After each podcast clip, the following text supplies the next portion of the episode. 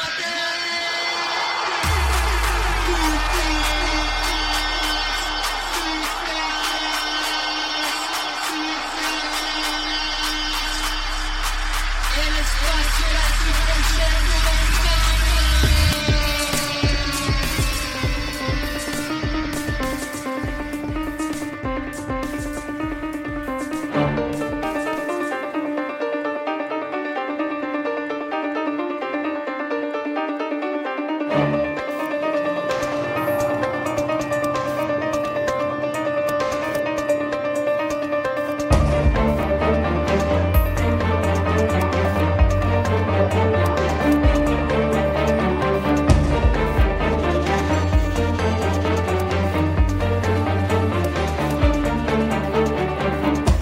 buenas amigas y amigos de Footcast, el espacio del fútbol centroamericano. Estamos en el episodio 88.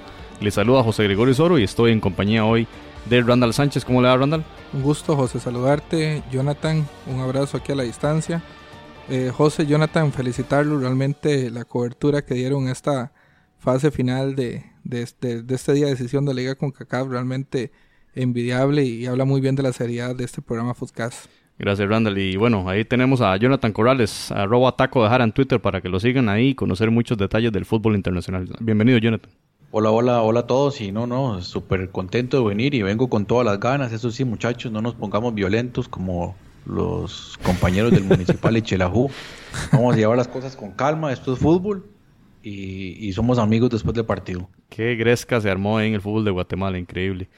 Bueno, compañeros, entramos en materia. Eh, la liga CONCACAF llegó a su fase de cuartos de final y se jugaron los partidos de vuelta. Y vamos a empezar así rápidamente en esa serie del CAI contra Saprissa. Gana el Deportivo Saprissa en el Agustín Muquita Sánchez 0-1 en un partido que podemos decir muy diferente, Randall, al partido de ida que fue, bueno, pasamos elogiando ese juego y este fue muy, muy distinto en el tema del nivel. Es interesante porque se pasa de la noche a la mañana, porque después de ser el mejor partido, el de la primera de los partidos de ida, pasó a ser el peor.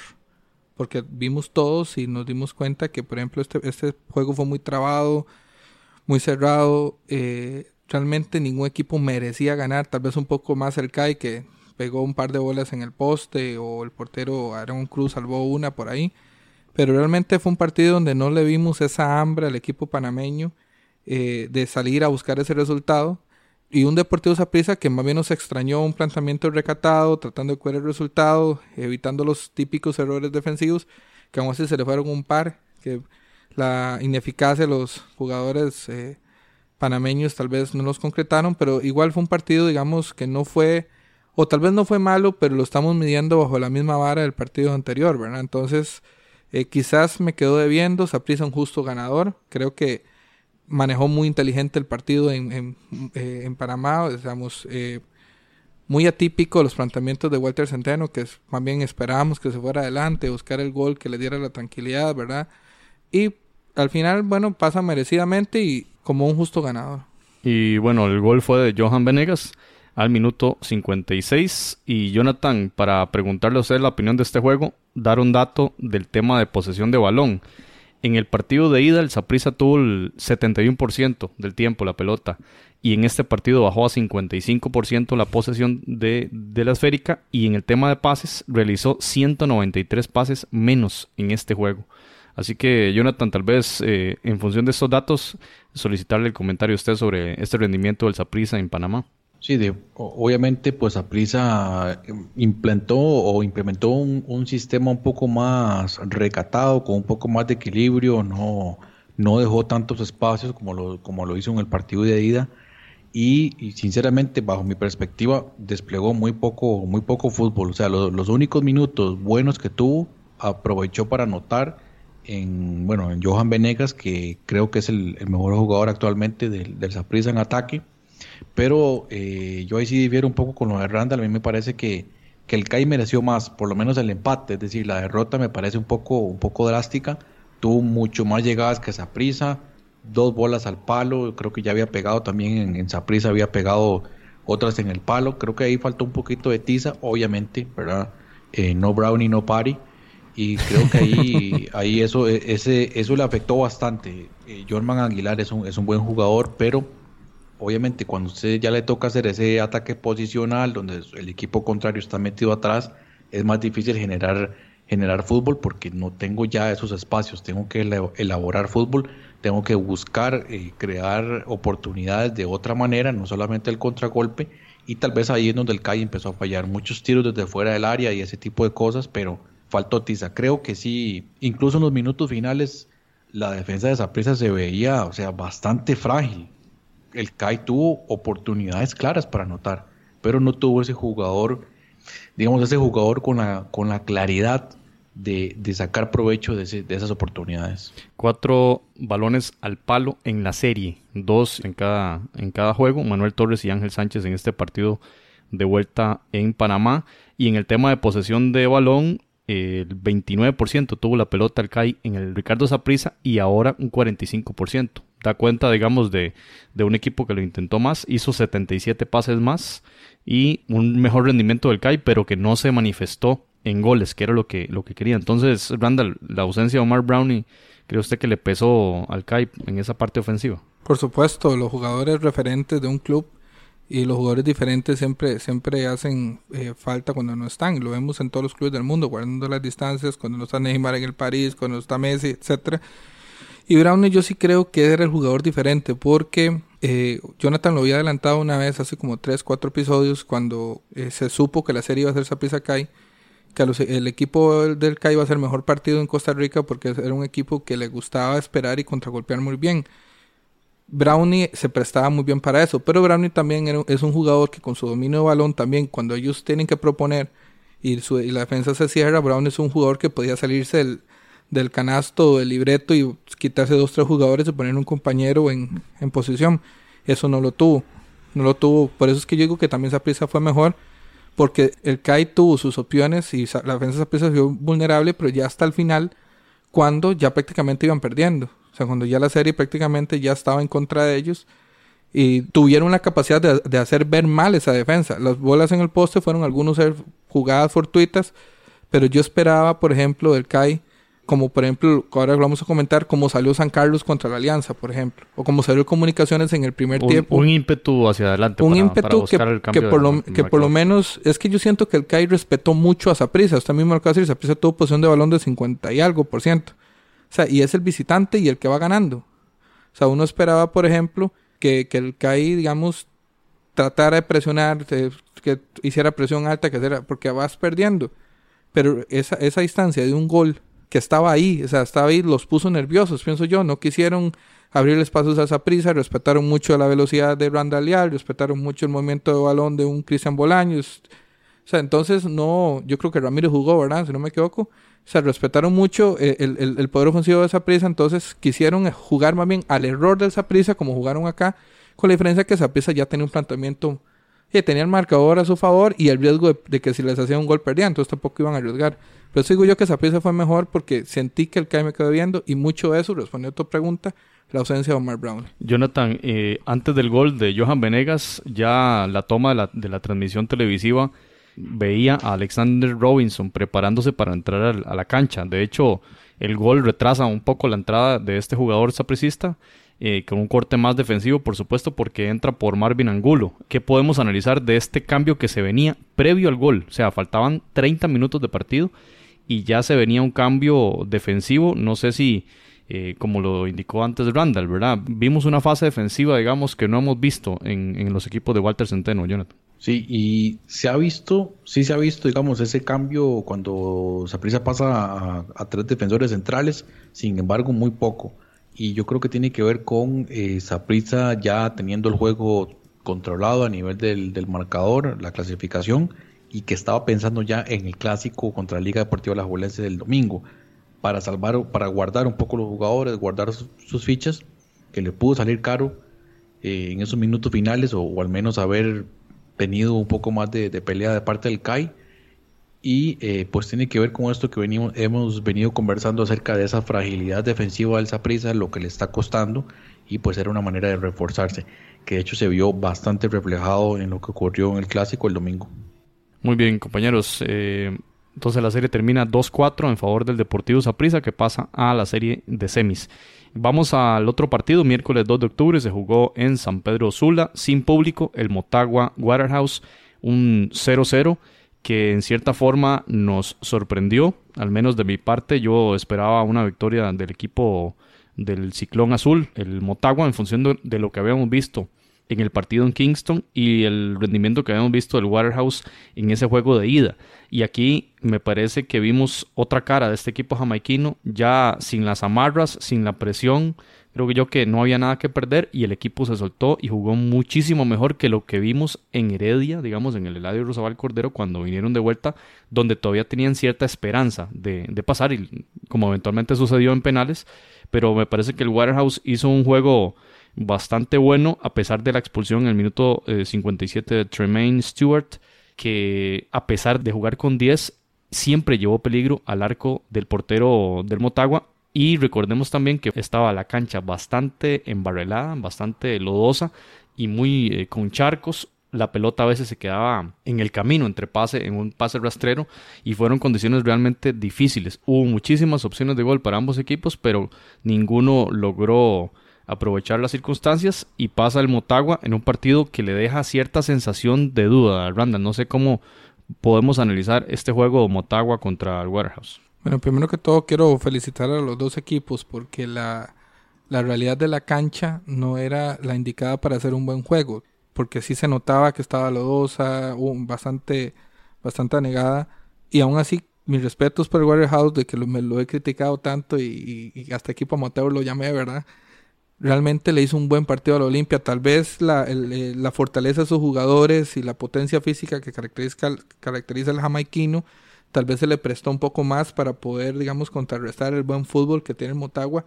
Y al Motagua, por el contrario, el Motagua tuvo que apelar un poco más al ímpetu y a la fuerza, porque tampoco tenían esa, eh, esa cancha, digamos, que les prestara para ellos para desplegar un fútbol que yo sé que a ellos les gusta practicar en Honduras y les gusta salirse un poco del saco del estilo de fútbol, les gusta un fútbol más propositivo. Entonces el partido fue interesante, siempre tuvo el control del Motagua, no, tampoco vamos a caer en el romanticismo, pero sí vimos a un Waterhouse que es, volvemos al debate que tuvimos el episodio anterior cuando vimos que sí se podía hacer un buen, un buen juego, entre, por ejemplo, entre Saprisa y Kai, y decíamos, en el área podemos hacer un buen juego. O sea, el Waterhouse tuvo que demostrar que podía jugar porque estaba perdiendo en el marcador. No las marrulladas, como dicen en México, o no las, el poco fair play que hubo en el partido contra Heredia, donde hasta por un tiro marco el portero da tres, cuatro vueltas en el suelo y, y entra a la camilla a atenderlo. Y verlo ahora jugando y que tiene jugadores buenos, es lo que digo yo. Algo tenemos que hacer en CONCACAF para que los equipos entiendan que el fútbol es un espectáculo, que el fútbol es ataque, que el fútbol es defensa y que el fútbol e, es, digamos, dinamismo. Y yo sinceramente vi un partido muy bueno hasta donde les alcanzó. Fue el partido de la sorpresa. Yo creo que si hubiéramos hecho la encuesta, no solo nuestras fichitas, todo el mundo, yo creo que todo el mundo hubiera perdido. De ahí fallamos todos, yo creo. Todos, yo creo que toda la Vox Populi falló, ¿verdad? Pero creo que fue un partido muy agradable a pesar de las circunstancias. El Waterhouse disparó 12 veces contra el marco de Ruggier, portero del que Tuvo buenas intervenciones un balón al palo y cuatro remates directos. Mientras tanto, el Motagua disparó 10 veces, igual cuatro directos y un balón al palo. Eh, Jonathan, ¿será que el Motagua estaba más pensando en ese clásico contra Olimpia del fin de semana? ¿O realmente fue que el Waterhouse sí despertó y, y sin nada que perder hizo mejor partido ahí en San Pedro Sula? Sí, muy probablemente tiene que ver con, con, lo mismo, con guardarse un poco las armas pensando en el partido que tenían contra el Olimpia, lo cual, bueno, como dice usted, a, veces da cuenta de esto de, del poco nivel o la poca plantilla que tienen los clubes centroamericanos para no poder pelear, o sea, realmente por las dos competiciones. Imagínese con un rival un poco más fuerte, qué hubiese pasado con el Motagua si hubiese entrado en problemas. De hecho, en el partido en casa que juega contra el Managua, también le costó muchísimo eh, sacar el resultado, por lo cual deja algunas dudas. Es un equipo fuerte, es favorito, pero deja algunas dudas.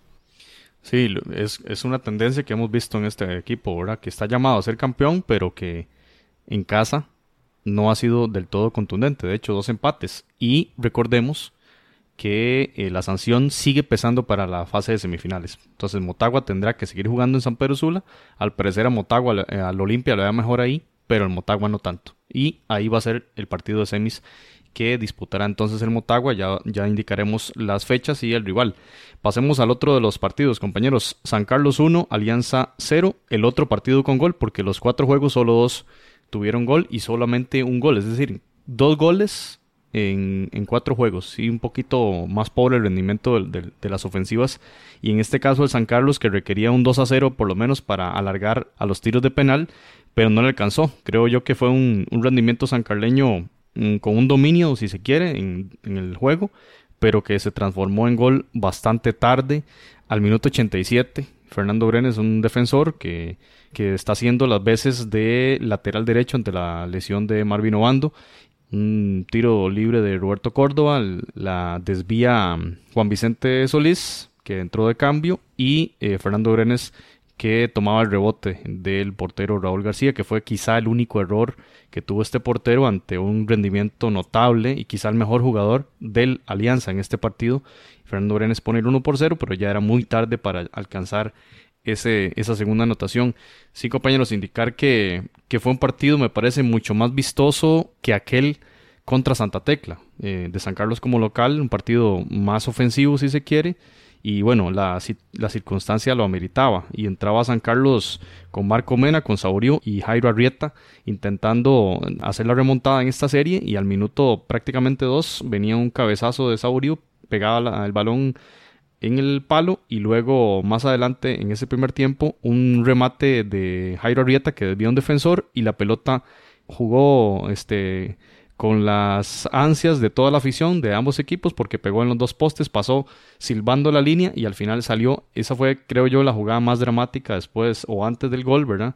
Y San Carlos, que ahí pudo tener esperanza en ese 1-0 en el primer tiempo, pues se fue con el 0-0 prácticamente a lo largo de todo el partido y llegó bastante tarde el gol. Entonces empezamos con Randall. En general, ¿qué podemos decir del equipo sancarleño? Si hizo, digamos, lo que esperábamos de este equipo, por lo menos en este partido de vuelta.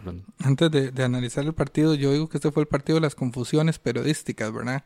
Y aquí es donde vino mi felicitación a Niso para mis dos compañeros de Foodcast porque vimos, por ejemplo, e, ese que incertidumbre que si San Carlos había clasificado o no, y se notó realmente que nadie se había leído el reglamento de CONCACAF, salvo mis dos compañeros de Foodcast. Y Jonathan también escribía en, las redes sociales de los compañeros de la prensa, ¿verdad? Explicándoles por qué San Carlos había clasificado a la CONCACAF. Entonces, yo por eso mi felicitación al principio a ustedes. Porque... ¿Qué, cerveza tomaste? No, no diga marcas. Eh, realmente, yo creo que, no sé si, si estoy sesgado, tal vez por mi, mi obvia eh, afición hacia el equipo de San Carlos. Pero yo creo que este fue el mejor de los partidos porque tuvo mucha intensidad durante todo el encuentro. Fue más abierto que el partido contra Santa Tecla porque lo dijimos en episodios anteriores, el Alianza es un equipo grande, es un equipo más creído. Entonces la Alianza también salió a buscar el resultado. San Carlos fue muy superior. Eh, San Carlos fue un equipo que sí, yo, yo vi el partido por, por la cadena Fox Sport y vi el resumen del primer tiempo, que ellos solo dan el resumen del primer tiempo, porque termina el partido y lo cortan y solo llegadas de San Carlos tuvieron.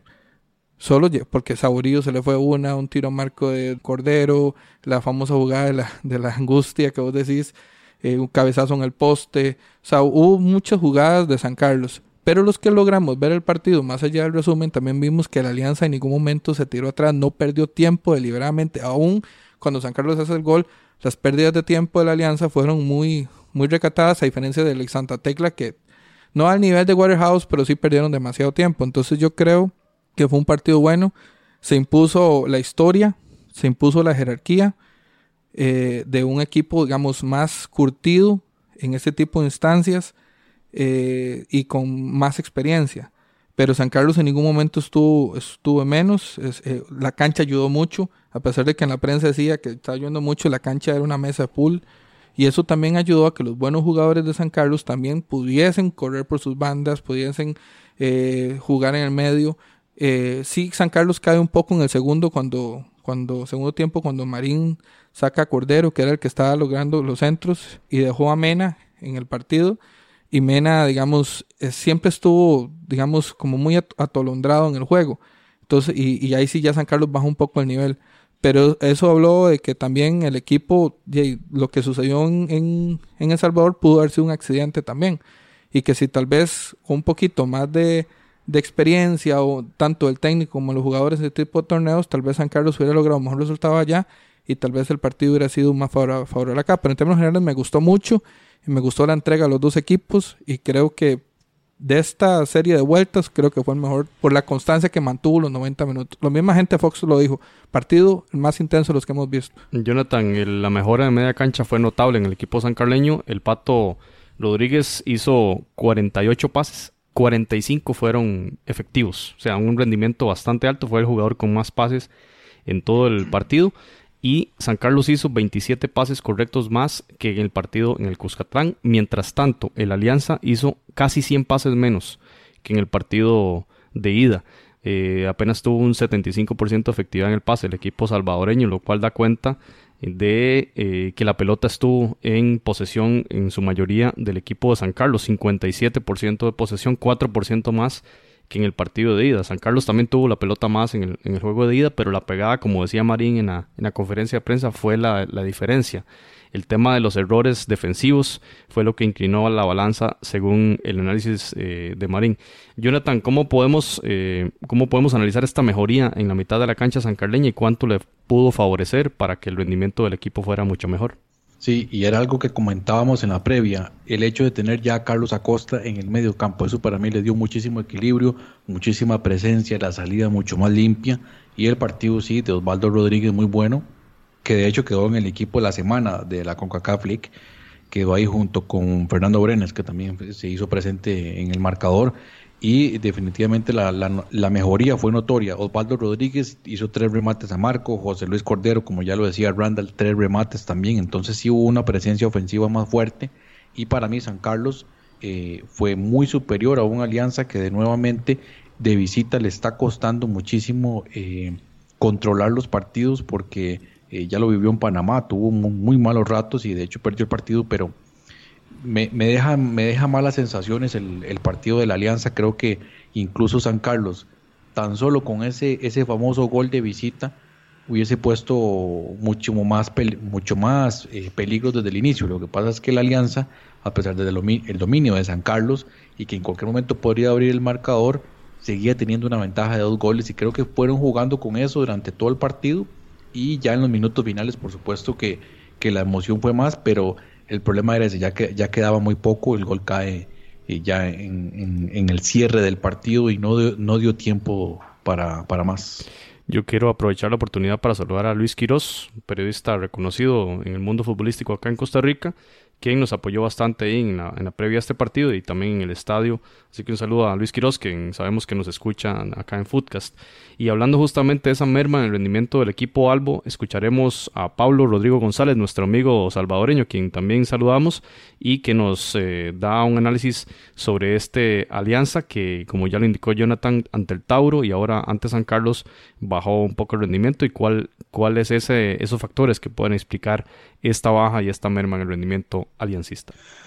Hola amigos de Foodcast, ¿cómo están? Un abrazo fraterno desde El Salvador, donde pues se habla de ese hito histórico que ha logrado el cuadro aliancista el jueves pasado allá en Alajuela, primer semifinalista salvadoreño en CONCACAF League desde este, eh, desde este torneo interclubes en esta nueva etapa. Eh, histórico, sí.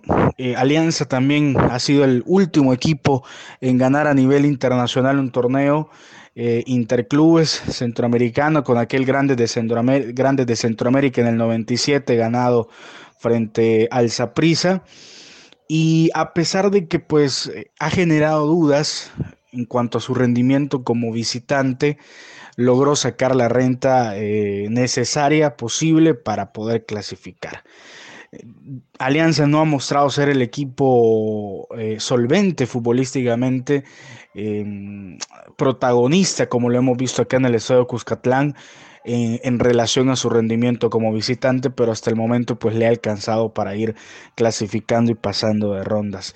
Probablemente sea pues un tema de, gestión y de manejo de partido. Yo creo que también eh, Alianza ha querido proponer. A mí me sorprendió realmente que el equipo eh, jugar únicamente con un solo contención desde el principio y con Marvin Monterrosa eh, como volante como volante ofensivo y, puso todo lo mejor que tiene este plantel. Puso el profesor Wilson no se guardó nada y puso lo mejor.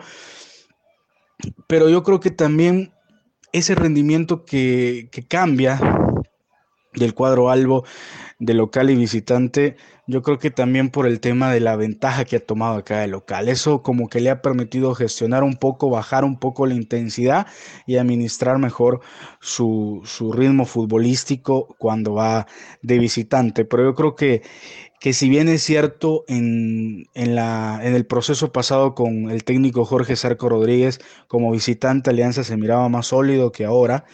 Eh, el equipo yo creo que si tiene que ir a buscar el resultado, lo va, lo va, lo va a ir a buscar el resultado. Va, a ir a buscar eh, ser más ofensivo, tener más intensidad y definitivamente vamos a ver un equipo diferente.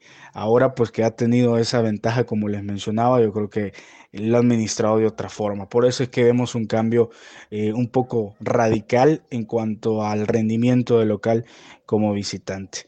Pero esa es la duda que genera Alianza porque Motagua es un equipo superior.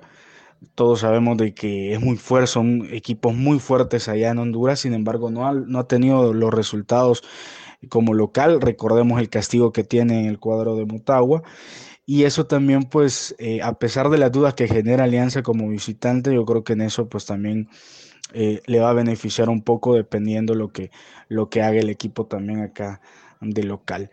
Pero yo creo que más allá de, las dudas eh, y de esa baja de rendimiento, yo vi a una alianza cuando ingresó Isaac Portillo y puso el doble pivote para defender el resultado faltando eh, por ahí 25 minutos, se empezó a ver mejor empezó a tener mayor control de la pelota y yo creo que si no hubiera sido por la expulsión de Alexander el Cacho Larín, yo creo que Alianza, el partido hubiese terminado 0 por 0 y no, no, hubiese, no hubiese tenido esa, esa cuota de drama que tuvimos en los últimos, en los últimos minutos. Entonces, eh, vamos a ver cómo se va, se va dando la próxima, la próxima serie porque definitivamente va a ser muy diferente, así como fue la serie San Carlos Santa Tecla, dijimos que Alianza San Carlos iba a ser totalmente diferente y yo creo que también ahora con, frente a los, al equipo hondureño, eh, Alianza va, va, va, va,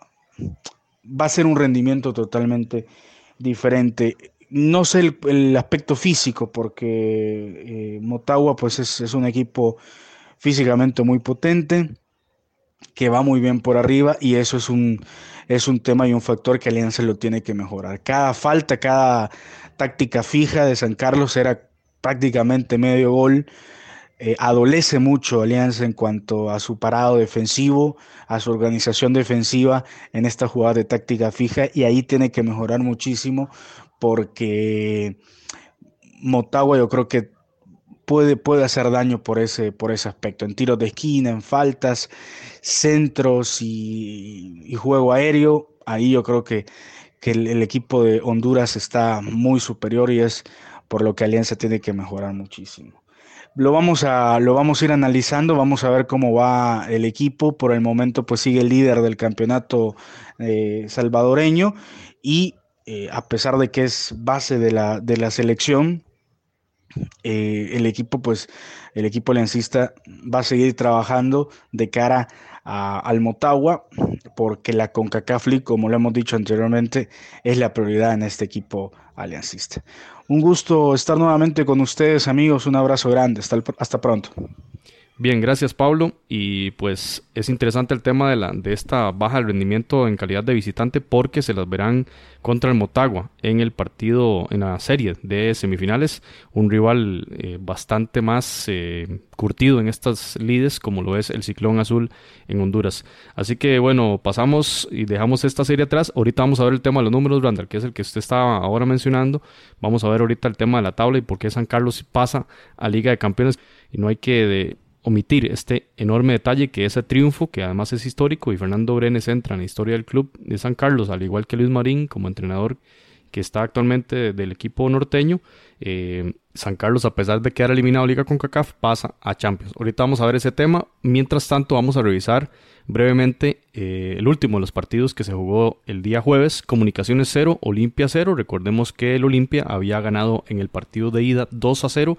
Traía una buena ventaja, pero aquí se enfrentaba en un estadio con bastante público, 11.000 aficionados, según el reporte oficial de la CONCACAF, y entraron ahí con, obviamente con Agustín Herrera intentando eh, darle vuelta al marcador, Lombardi, jugó Freddy Thompson, Sarabia, y bueno, José Calderón, que resultó también clave en mantener ese cero, porque una jugada ahí contra Jorge Benguchel, jugador favorito de Jonathan del Olimpia, eh, ese 1-1 salió eh, venciendo el portero panameño. Y también el Olimpia, si uno ve la alineación con Benguchel y con Benston adelante, quiere decir aquí estamos, aquí estamos, no venimos a defender nada y el Olimpia también tuvo sus llegadas, pero la CONCACAF da reconocimiento al portero Harold Fonseca del equipo hondureño por las enormes atajadas y ese cero atrás que logró darle vida al Olimpia y superar esta fase de cuartos y dejar en el camino el comunicaciones, el Olimpia jugará en la fase de semifinales. Lo raro, José, es que en, el equipo de la semana el que aparece es José Calderón. Sí, bueno, esos son los, los juegos de los juegos extraños de la CONCACAF. Eh, el jugador del partido creo que tiene que ver mucho el voto del el voto de la gente en redes sociales, tal vez este otro ya tiene un poquito más de de análisis de parte de la Comisión Técnica de CONCACAF. Tal vez va por ahí. Sí, aunque hemos visto también otros juegos que anuncian en redes sociales un jugador que ganó que ni siquiera estaba en la votación. Porque a veces lo hacen en función de quién ganó el partido. Bueno, es un poco extraño esta lógica, lo cierto es que, bueno, pasó el Olimpia hablando tal vez. Es con cacao. Sí. Cuando damos los números, vamos a ver, vamos a decir esa frase de nuevo: es con cacao. Yo creo que nunca nos va a patrocinar con cacao, ¿verdad? Ojalá que nos sigan dando acreditación. Rándale su opinión sobre este partido entre Comunicaciones y el Olimpia. Un excelente primer tiempo. Eh, a diferencia de lo que yo comentaba que le faltó al CAI, el Comunicaciones sí tiró la, la carne en el asador desde el primer minuto eh, con eh, jugadores muy buenos, este Lombardi, con Herrera. Y tiene razón, o sea, el, portero Fonseca fue la estrella, salvó cuatro o cinco jugadas de, gol claras, tiros directos al marco. Y el Comunicaciones prácticamente encerró en una cancha bastante húmeda que se mantenía muy bien, un buen trabajo de, gramilla del, del, del, estadio Doroteo Guamush, antiguo Mateo Flores, ¿verdad? Y el Comunicaciones encerró a la Olimpia y lo envolvió y lo envolvió y lo envolvió y uno decía, bueno, puede caer el gol, pero como yo tengo más de 20 años de ver fútbol, por ejemplo, y siempre el mismo mal de los equipos guatemaltecos, su condición física no les da para tener una presión los 90 minutos y el segundo tiempo fue otro. El Comunicaciones perdió fuelle, ya el Comunicaciones no llegaba, uno esperaba, por ejemplo, bueno, sí, el segundo aire, ya no llegaba. Sí tuvo una opción de gol también muy clara, pero también otra vez Fonseca la sacó del marco, que fue para mí la estrella, el mejor jugador del partido. Y ya lo limpia ya con su colmillo, con su... Es que ir ganando 2 a 0 y, ya digamos ayuda mucho. O sea, por más que digan que es el marcador engañoso. O sea, no sé por qué lo dicen. 2-0 son 2-0, son dos goles en contra. A favor, perdón. Y entonces ya lo limpia ya empezó a manejar mejor el segundo tiempo y tuvo sus opciones de gol, no tan monstruosas, no tan claras pero sí se vio ya, por ejemplo, como, como al minuto 30 del segundo tiempo, ya usted dijo, este partido está liquidado. Cartel de liquidado, dijo Jonathan el, episodio pasado, pero ya al minuto 30, ya el Comunicaciones ya más bien eh, se quedó sin gasolina, no pasaban de media cancha y lastimosamente se volvió un partido luego de partir minuto 30 de trámite y aburrido. A partir del comentario de Randall Jonathan, este, el tema defensivo, o sea, si, si usted como equipo que tiene que remontar se cansa en el segundo tiempo, y se topa a esos defensores grandísimos del, del Olimpia, es muy difícil remontar una serie, Jonathan. Correcto, este Jorge Álvarez muy, muy bueno, quedó también en el equipo de la semana y, y, por supuesto el poderío ofensivo que tiene, que tiene eh, el Olimpia en el medio campo, bueno, con este Pineda y Garrido uno dice, bueno, tal vez el Olimpia no, no, es tan, no es tan fuerte como si yo veo el medio campo, el Motagua es súper fuerte pero un equipo, un equipo que tiene con qué jugar de contragolpe. Y destacar que a pesar de la eliminación del, Comunicaciones, eh, pues el empate no le alcanza, sí clasifica a la Liga con CACAF y clasifica tan solo por un gol de diferencia. A la Liga de Campeones. a la Liga, a la Liga de Campeones. Un gol de diferencia es, es lo que tiene con el, con el Wata Ous y, eso es, esa es la diferencia. Esa es la diferencia en, en este, en este torneo. El equipo la refrigeradora. le va a tocar. reforzarse un poco más para llegar a esa liga, a esa liga de campeones que definitivamente ahí ya se va a topar con otro tipo de rivales. Bueno, y en buena hora de nuevo para el fútbol de Guatemala, que vimos al Guastatoya en la serie contra Houston y ahora tendremos al Comunicaciones en Liga de Campeones 2020. Pero José, sí es bueno, sí es bueno resaltar que el Comunicaciones compitió y el Comunicaciones tiene un muy buen equipo también. Y es que dos goles que se hicieron empezando el, partido anterior fueron los que liquidaron la serie. Tal vez el Comunicaciones no hubiese tenido tan mala suerte en Honduras, hubiera empatado, hubiera perdido por un gol tal vez, tal vez hubiera sido diferente y la cuestión hubiera, hubiera sido un partido más dinámico, pero el Comunicaciones tuvo sus opciones, dos, tres opciones, por eso es que yo sigo insistiendo, el portero, y eso me alegra mucho, en Centroamérica hay muy buenos porteros, vimos aquel Benji del, del Benji Villalobos, Villalobos, el portero del CAI es muy bueno, eh, del Águila, sí, el portero de la Alianza es muy bueno. Número, ¿Alguien tendrá el número del representante de Lombardi? Me gustaría conversar con él. ¿Y cuántos tenés fichados? A Brownie, Lombardi y este qué buen, qué buen equipo, qué buen equipo. No, y lo decimos en broma, pero bueno, recordemos, eh, compañeros, que Roger Rojas, ¿quién conocía a Roger Rojas en Costa Rica? Antes de la Liga CONCACAF 2017, donde le anota a la Liga Deportiva Alajuelense, jugó la final contra Santos, se dio a conocer mucho más acá y bueno, lo trajeron a Costa Rica, o sea, igual con Malik Foster, por ejemplo. Entonces, estas competiciones, por supuesto que dan a los clubes de los diferentes países ver esa oferta regional que tal vez no se visualiza fácilmente o previamente no se visualizaba, porque si solo estaba la Liga de Campeones, bueno, cuando te tocaba al Tigres, prácticamente es dificilísimo destacar en una serie así tan, tan dispareja, pero cuando hay más igualdad entre los equipos, hay más posibilidades de tener una vitrina y esta vitrina es importante. Yo creo que más allá de la chota, de las bromas, eh, si los equipos están despabilados, podrían eh, fijarse en, estos jugadores. Ya lo hizo hasta el mismo Santos de Guapiles, trayendo a, varios jugadores del, del Portmouth. y, si a alguno le falta un delantero nueve, también está este Jorge Benguche, que de hecho ya está convocado a la selección de Honduras para los partidos de la Liga, la Liga de Naciones. Aunque bueno, va a estar complicado porque tanto Comunicaciones y el Olimpia van a disputar la Liga de Campeones. Vamos a ver si logra retener a todos estos, todos estos jugadores. José, y cuando, y Jonathan, cuando ustedes comentan esto de, cómo se están mostrando los jugadores, yo creo entonces que sí está, sí está funcionando el experimento de la CONCACAF y la parte de Centroamérica, porque están subiendo el nivel. Voy a un equipo como San Carlos, un equipo, digamos, eh, regional en Costa Rica, un equipo, digamos, que le alcanzó para ser campeón acá, eh, luchando contra poderosos como Saprissa, Heredia o Juela, tener que ir a disputar internacionalmente y saber que aunque seas bueno en Costa Rica, no significa que sos bueno a nivel de Centroamérica tener que subir su nivel. Y lo mismo en Comunicaciones. Comunicaciones hizo un partidazo después de haber estado tan, tan perdido por la sanción.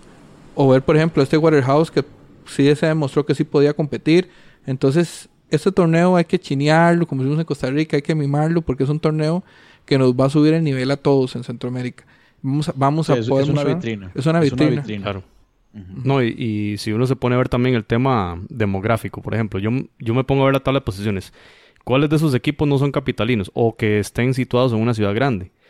Ciudad Quesada, donde está San Carlos, es una ciudad de 50.000 habitantes. Eso hay que contextualizarlo. Versus eh, San Salvador, ¿verdad? Un equipo alianza, un equipo de una, de una ciudad donde hay muchísimos, o sea, millones de personas.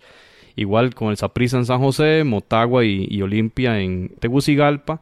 Eh, tal vez el CAI por ahí, ¿verdad? Que está en la Chorrera. Tal vez una cuestión similar a San Carlos, ¿verdad? Santa Tecla, que está más cercana. Pero eh, sin duda que también te da esa competencia entre realidades dispares pero que en la cancha, digamos, logran un poco equipararse. Pero sí es importante hacer esa contextualización y pensando también en Liga de Campeones, ¿verdad? ¿Qué? enormes diferencias y las disparidades que luego en la cancha se verán si existen tales. Bueno, creo que el Guastatoya, por lo menos en la serie contra el Houston, al menos en la ida, logró ver que no era tan grande.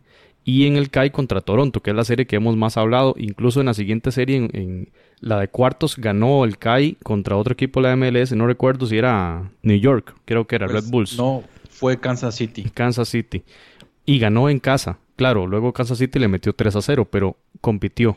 Lo que aquí queremos decir es que hay que contextualizar también las realidades demográficas de los clubes y eso también le da mucho valor a lo que ha logrado equipos como el CAI o el equipo de San Carlos acá en esa competición. Yo por eso digo que Europa se disparó del resto del mundo futbolístico cuando Europa empezó a competir como continente. Entonces, por ejemplo, vemos eh, eh, la, Europa League, la Champions League, que antes la Champions era solo el campeón, nada más competía, ¿se acuerdan? Eh, entonces, ahora van a hacer una tercera liga paralela para que los equipitos, digamos, de países no tan tradicionales, no me gusta mucho ese concepto, pero digamos, tan famosos futbolísticamente también compitan. Es porque solo la competencia internacional, jugando contra otras realidades, contra ligas de lo que te hace crecer. Y yo creo que, por ejemplo, para nosotros, los aficionados a un equipo chico como San Carlos, por ejemplo, eh, eh, el haber competido internacionalmente. Por eso es que la gente en, la, prensa nacional no dimensiona ah, el, el, fútbol costarricense, porque hasta, hasta esta Liga CONCACAF creíamos que creían que el fútbol de Costa Rica era el fútbol de México de Centroamérica, ¿verdad? Y, pero los que somos aficionados a San Carlos celebramos un montón haber clasificado a, la segunda, a la, a la Liga CONCACAF, a la Liga, de Liga Campeones porque sabemos que eso va a seguir siendo crecimiento para el club en organización. Ya San Carlos va a invertir en su estadio para que el, equipo que le toque, ya sea el América o esos equipos, vengan a jugar a nuestro estadio.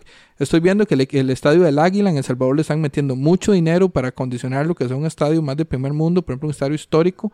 Y ya, ya estamos empezando a invertir porque queremos que nuestros equipos compitan un poco más y eso solo lo da la competencia internacional y saber que somos más que islitas. O sea, que estamos en un muy bien, texto. Muy bien, entonces es importante esa contextualización y aquí en Footcast nos gusta bastante hablar de esos elementos. Y vamos a hablarlo de la tabla de posiciones. Al final resultó que el Saprissa terminó con 9 puntos, por supuesto clasificado a, Liga de Campeones, Motagua con 8, el Olimpia y San Carlos con 7. El tema aquí fue que el gol diferencial del Olimpia era más 4 y San Carlos con un menos 1. Alianza clasificada en quinto lugar con 6 puntos y un más 2. Y el equipo de comunicaciones también pasa a Champions con 5 puntos y un menos 1. Waterhouse queda fuera por gol diferencia, como ya lo mencionó Jonathan. 5 puntos y un menos 2. Esa derrota 0-2 en casa fue, fue mortal para el Waterhouse. Y el CAI en el fondo de la tabla.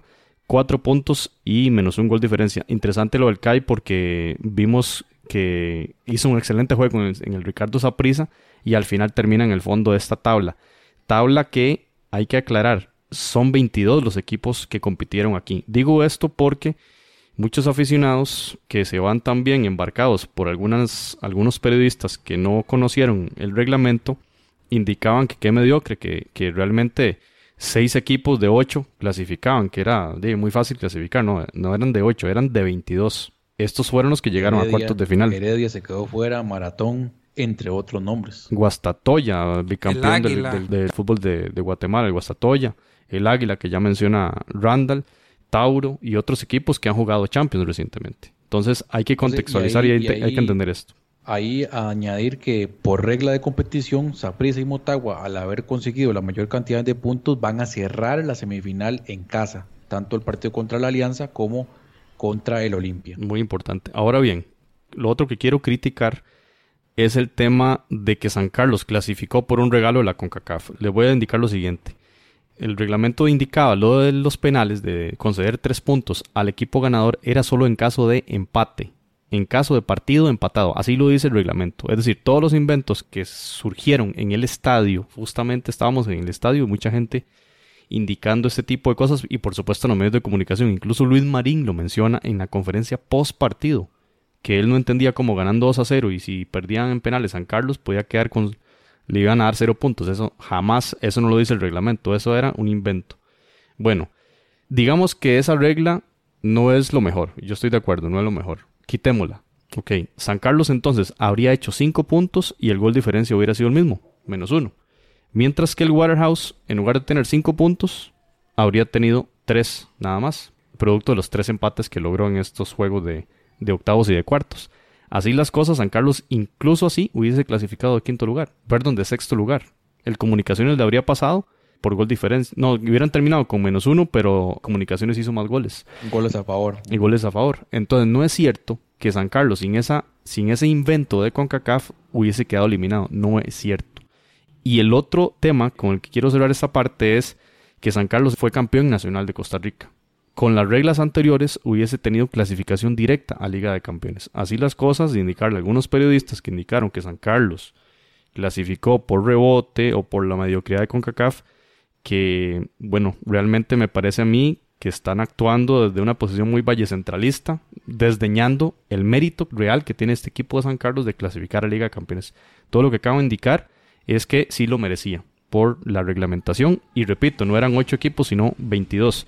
Y eh, publicaba algo muy interesante el equipo San Carleños de redes sociales. El 2 de junio del 2018, San Carlos ascendió a Primera División. Hace año y cinco meses. El 15 de mayo del 2019, San Carlos logró su primer campeonato. Y el 3 de octubre del 2019 logra su primera histórica clasificación a Liga de Campeones. Y estamos hablando de un equipo que tiene 60 años. O sea, todo lo que le ha costado a San Carlos llegar eh, con, con cuatro o cinco descensos, ser campeón de segunda, ser campeón de primera y ahora clasificar un equipo en una región que no tiene las condiciones que pueden tener, como usted lo decía, en la zona capitalina. Entonces, realmente hay bastante mérito, no solo por el formato con CACAF, que yo creo que sí se tiene que cambiar en un futuro. Tal vez lo que deberían pensar es, tal vez los equipos que quedaron eliminados, agarrar a los dos mejores perdedores y hacer una serie entre ellos para quien clasifica. A, estadio, partido único, puede ser sacarse un partido en Miami, una cuestión así. Porque sí, sí, se da la confusión, pero realmente también sí estaba escrito en el papel y se ve que nadie... Nadie, lo, leyó y por eso llegan luego las, las confusiones. Motagua, Olimpia, Saprissa, San Carlos, Comunicaciones y Alianza serán los representantes centroamericanos en la Liga de Campeones 2020. América, Cruz Azul, Tigres y León los representantes de la Liga MX, Los Ángeles, eh, New York y Atlanta. Qué emoción, ¿ah? Mientras que falta el campeón de la MLS 2019, serán los de eh, los, los equipos estadounidenses en, la Champions. Y el Montreal Impact. El Impact de Montreal y el Portmore United. Así que esa es la configuración de los 16 clubes. Falta por definir nada más entonces el campeón de la MLS y ahí tendremos la nómina, digamos, para Liga de Campeones. Entonces, Randall, ¿se imagina aquí a, a Joel Campbell visitando el Carlos Ugalde con el León? Sí, no, y me imagino el Monterrey o el América, que son planillas, son planillas a nivel europeo, pienso yo, en, en, en, poderío económico, visitando nuestro humilde Carlos Ugalde, porque esperemos que esté acondicionado para ese entonces, ¿verdad? Jonathan, ¿qué prefieres, ¿Slatan o...? O Carlos Vela. no, Guiñac en el Carlos Ugalde. Guiñac, imagínese usted. bueno, perfecto. Compañeros, cerramos... lamentablemente ninguno de Panamá queda ahí en, en esa lista, creo que el único ausente y que ha tenido buenas participaciones en Champions.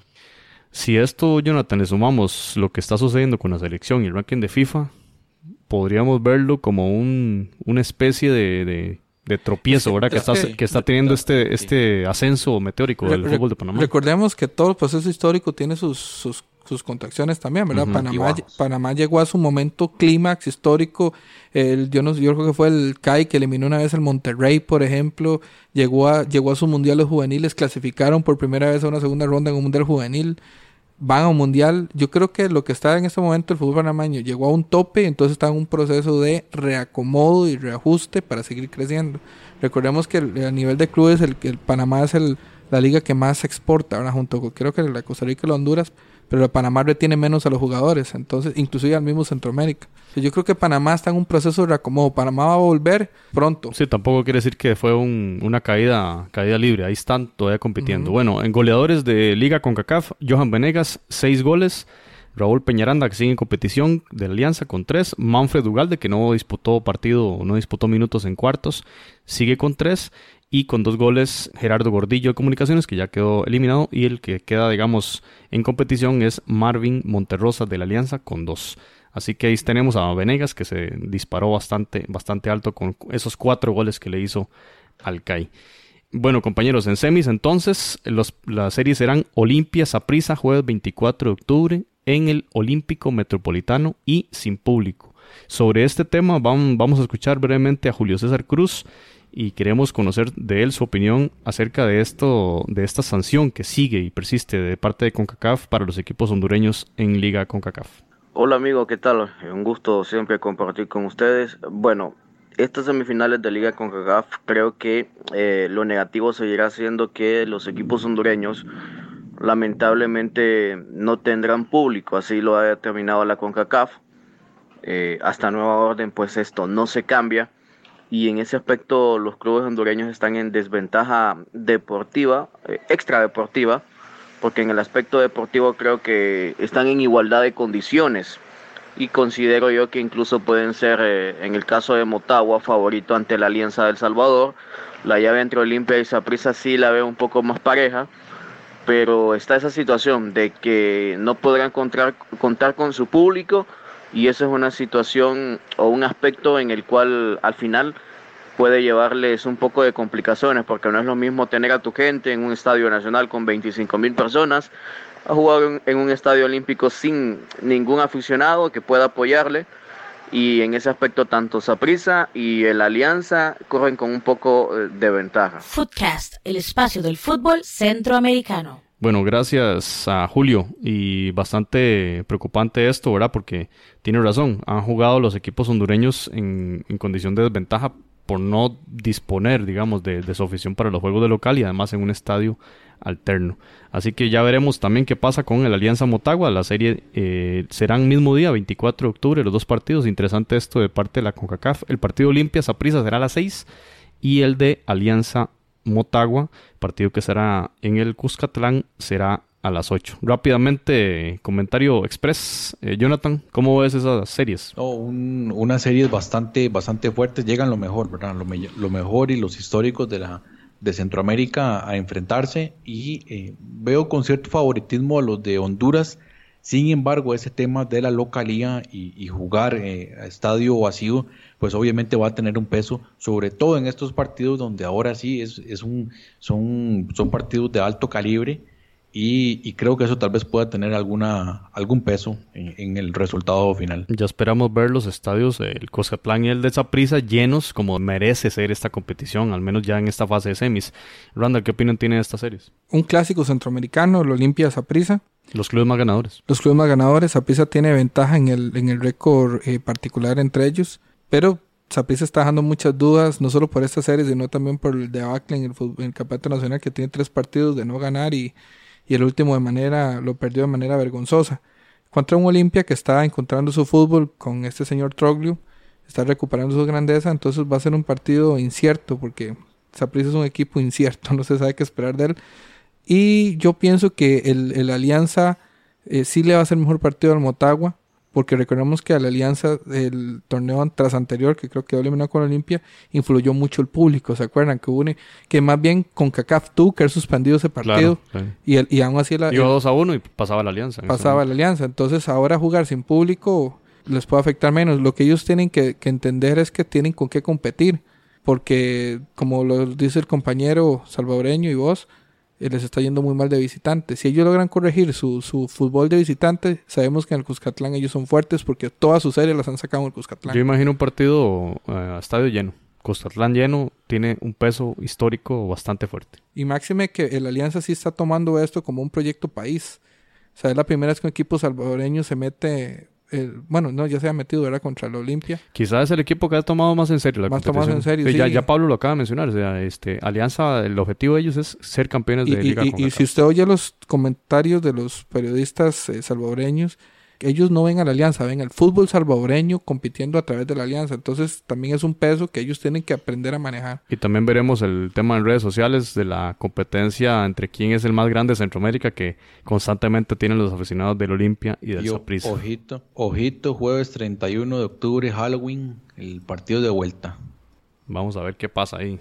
Vamos a, a esperar porque también tiene que ver con el tema de las fichitas que en esta ocasión, Jonathan, nos fue bastante mal y el compañero aquí, Randall Sánchez, Mesa Gallega, pegó el del Saprisa, pegó el del San Carlos, el único que le puso la fichita al San Carlos, y pegó el empate entre Comunicaciones y Olimpia. Eh, y en mi caso solo pegué ese empate entre los cremas y los, y los del Olimpia. Así que Randall tres aciertos, José uno y Jay Jonathan. Usted le fue malísimo esta vez. Semana terrible, terrible. no hablemos del Tottenham tampoco, ¿verdad? No, no, no. no y, como diría... Semana terrible. Me arriesgué un poco para ver si sacaba provecho y teniendo en cuenta que tenía algunos puntos de ventaja, pero ya los perdí todos. pero Jonathan, como dirían en, algo futbolístico, fue un accidente. Hay bueno, que seguir trabajando. Bueno, quedan todavía cuatro series. La ida de semis, vuelta de semis, la, la final, partido de ida y final de vuelta. Quedan bastante margen para ver cómo, cómo les va, ah, porque yo creo que ustedes dos son los que van a llegar lejos. Yo ya, ya me quedé rezagado. 18 puntos tiene Jonathan, 18 aciertos. Randall tiene 16 aciertos y mi persona 14, así que nunca confíen en mí. Por eso nunca hago apuestas apuestas en, en este tema. Cuando José diga un número en la lotería, no lo compren. Bueno, compañeros, en resumen, la liga con CACAF está candente y ya casi viene el 24 de octubre, estamos, estamos bastante cerca eh, de esa serie de semis que van a ser muy apasionantes. Cerramos el capítulo de hoy eh, mencionando brevemente que, bueno, se acerca fecha FIFA el día 10 de octubre, ya vienen los partidos eh, de Liga de Naciones, Liga A, Liga B y Liga C, y pues con bastante pasión porque la importancia ante el ranking de FIFA es mayor, ¿verdad? Nadie va a tomar estos partidos como fogueos, sino mm, tratar de sumar lo más posible porque de eso depende el lograr el boleto a la hexagonal final. Entonces tendremos partidos en todos los grupos de todas las ligas. Trinidad Tobago, Honduras, el jueves 10 eh, de octubre. Jonathan, no sé si podemos mencionar algo ahí de la, de la convocatoria de la H. Sí, una convocatoria, bueno, como ya sabemos, cargada de delanteros, Benguche, Alberelis, Rigoberto Rivas, del Regina, Douglas Martínez, un muchacho que está en el Real Salt Lake, que clasificó a los playoffs de la MLS, así que pues va con todo, algunas ausencias, tal vez eh, pues ya algunas ya mencionadas en otros episodios como, como Rommel Kioto, como el mismo Rubilio Castillo, que ya no van a ser tomados en cuenta para esta convocatoria, y esperaría que, que Honduras saque una, un buen resultado en Trinidad y Tobago que tiene que tiene bastante tiempo sin lograr eh, ganar un partido, pero por supuesto que siempre es un rival de muchísimo cuidado. Y le toca puntuar a Honduras porque el otro rival, recordemos, no, no está en ranking de FIFA, entonces no, no, van a sumar esos puntos.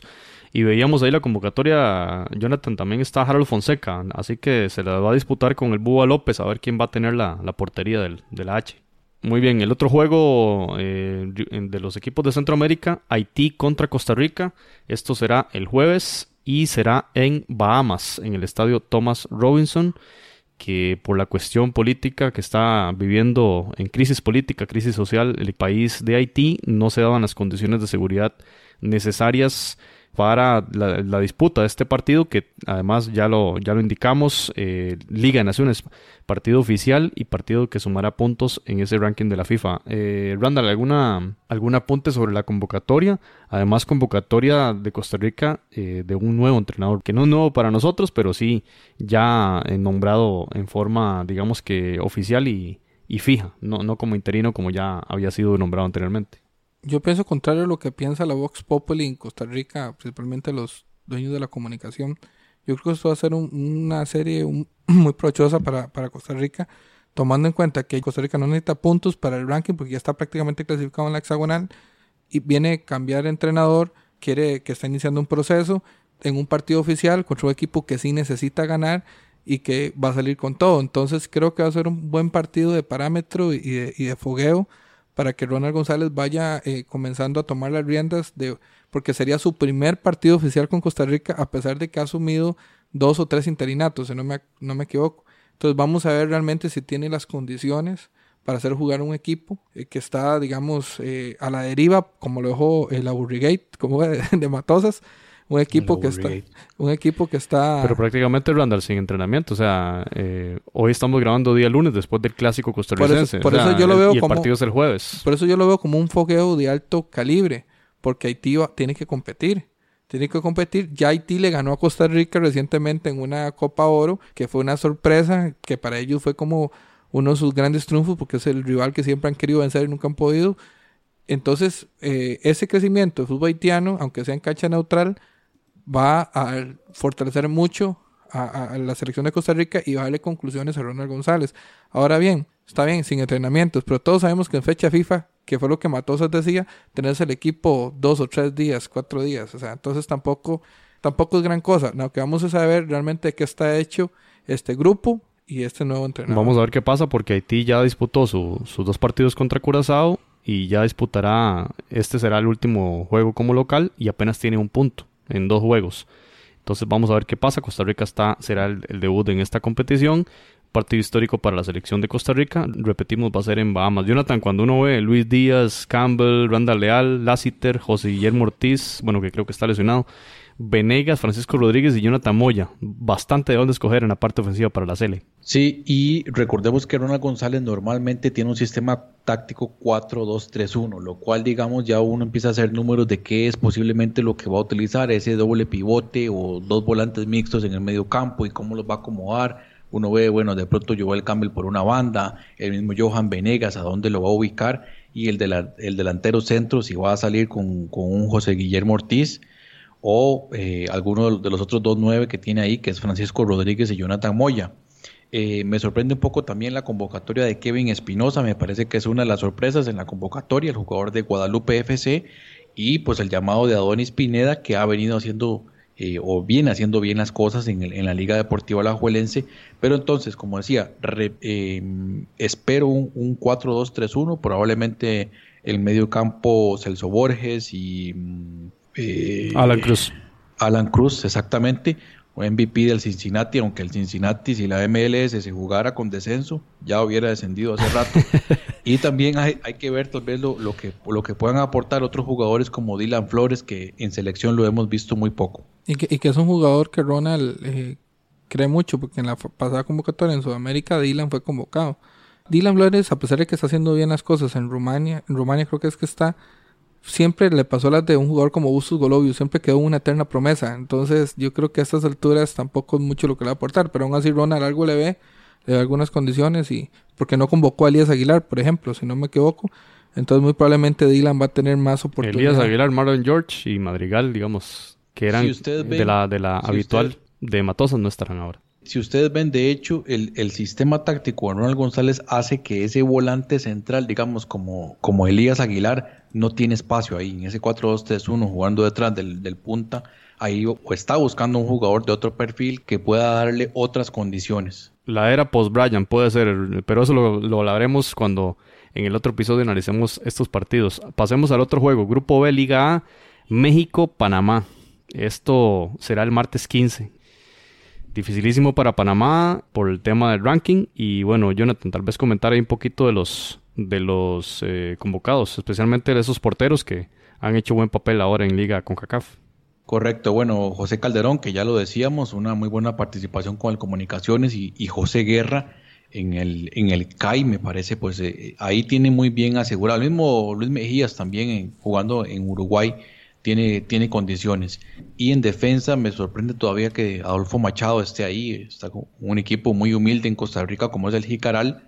Y el regreso de Román Torres, luego de la sanción por dopaje, regresa y el fin de semana de hecho anotó eh, en su retorno con el Seattle Sounders, eh, anota entonces y lamentablemente un jugador que venía con muy buen nivel como es Alberto Quintero queda lesionado, es baja para los partidos pero no será reemplazado. El Tolo Gallego no convocó a nadie más, lo cual también sorprende un poquito, digamos que no, no hubiese tomado en cuenta a un Omar Brownie, por ejemplo, que estuvo en los partidos anteriores.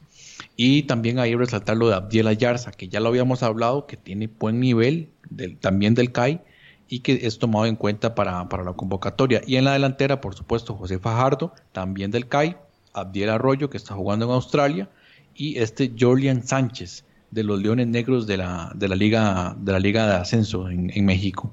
Bueno, y ante un México que viene de perder contra Argentina, goleada estrepitosa y que también se enfrentará al equipo de Bermuda, Jonathan. Así que Panamá, eh, ese doble enfrentamiento contra México la tiene complicada. Correcto, y ojo que, bueno, México está causando todo un revuelo por esa visita que va a realizar a, Bermuda.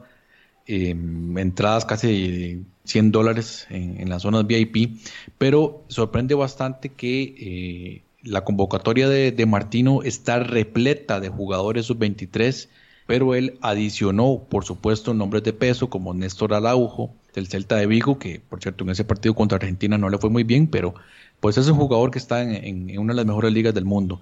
Rodolfo Pizarro, que sabemos de, su calidad.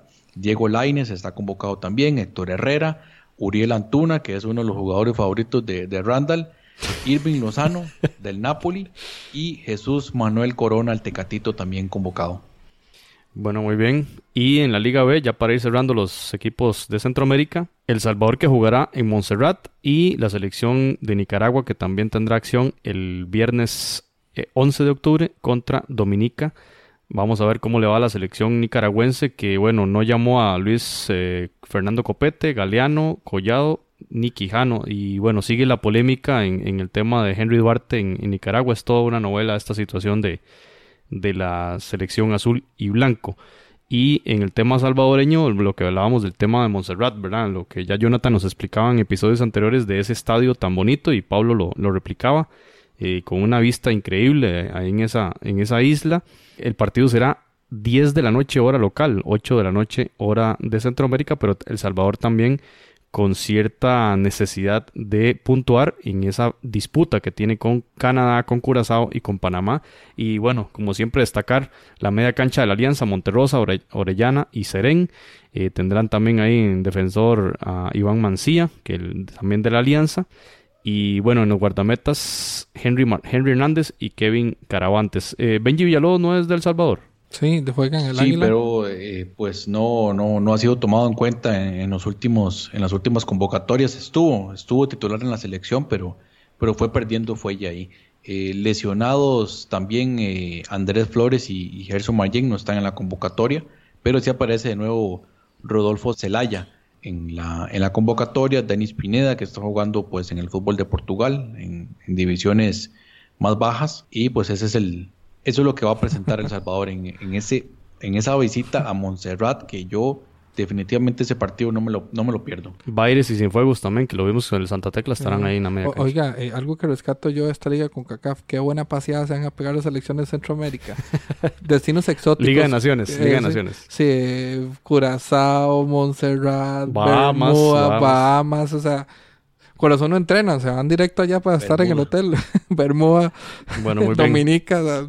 Entonces, compañeros, muchas gracias. Ah, bueno, y faltaba Guatemala, que bueno, Guatemala va con seis puntos, jugará contra Anguila de visita el 12 y prácticamente a cerrar ya con broche de oro para confirmar la clasificación y pasar a la Liga B. Así que Guatemala vendrá también con todo y ahí, ahí, hay jugadores de la categoría, creo que la más destacado, Nicolás Hagen, que lo recordamos del Municipal, el arquero que jugó bastante bien contra Costa Rica. De fijo van a venir bien bronceados todos los selecciones de Centroamérica. Muy bien. Y solo, solo juega una vez, juega contra Anguila y un amistoso contra Bermuda en Bermuda. Bueno, muy bien. Ahí la, selección de Amarini y Villatoro que va a crecer y va a pasar a Liga B. Así que el mejor de los éxitos para todos. Y muchas gracias, Randall, por su participación en este episodio 88. De nuevo, un el enorme eh, honor pertenecer a este panel de Foodcast eh, que estamos creciendo y esperemos que crezcamos también en Centroamérica y que nuestro nivel mejore. Un saludo para todos los amigos y amigas que nos escuchan a la distancia. Un abrazo. Gracias, Randall. Y ahí recuerden seguir las redes sociales y el Instagram también. Jonathan, muchas gracias por... No, un placer haber estado con, todos ustedes en este episodio y por supuesto nos vamos, nos vamos a escuchar para tener todo lo que ocurre en la Liga de Naciones de CONCACAF recordarles a todos nuestros oyentes, por supuesto, visitar las redes sociales que vamos a tener ahí algunas sorpresas. Muchas gracias y nos escuchamos en el episodio 89. Podcast, el espacio del fútbol centroamericano.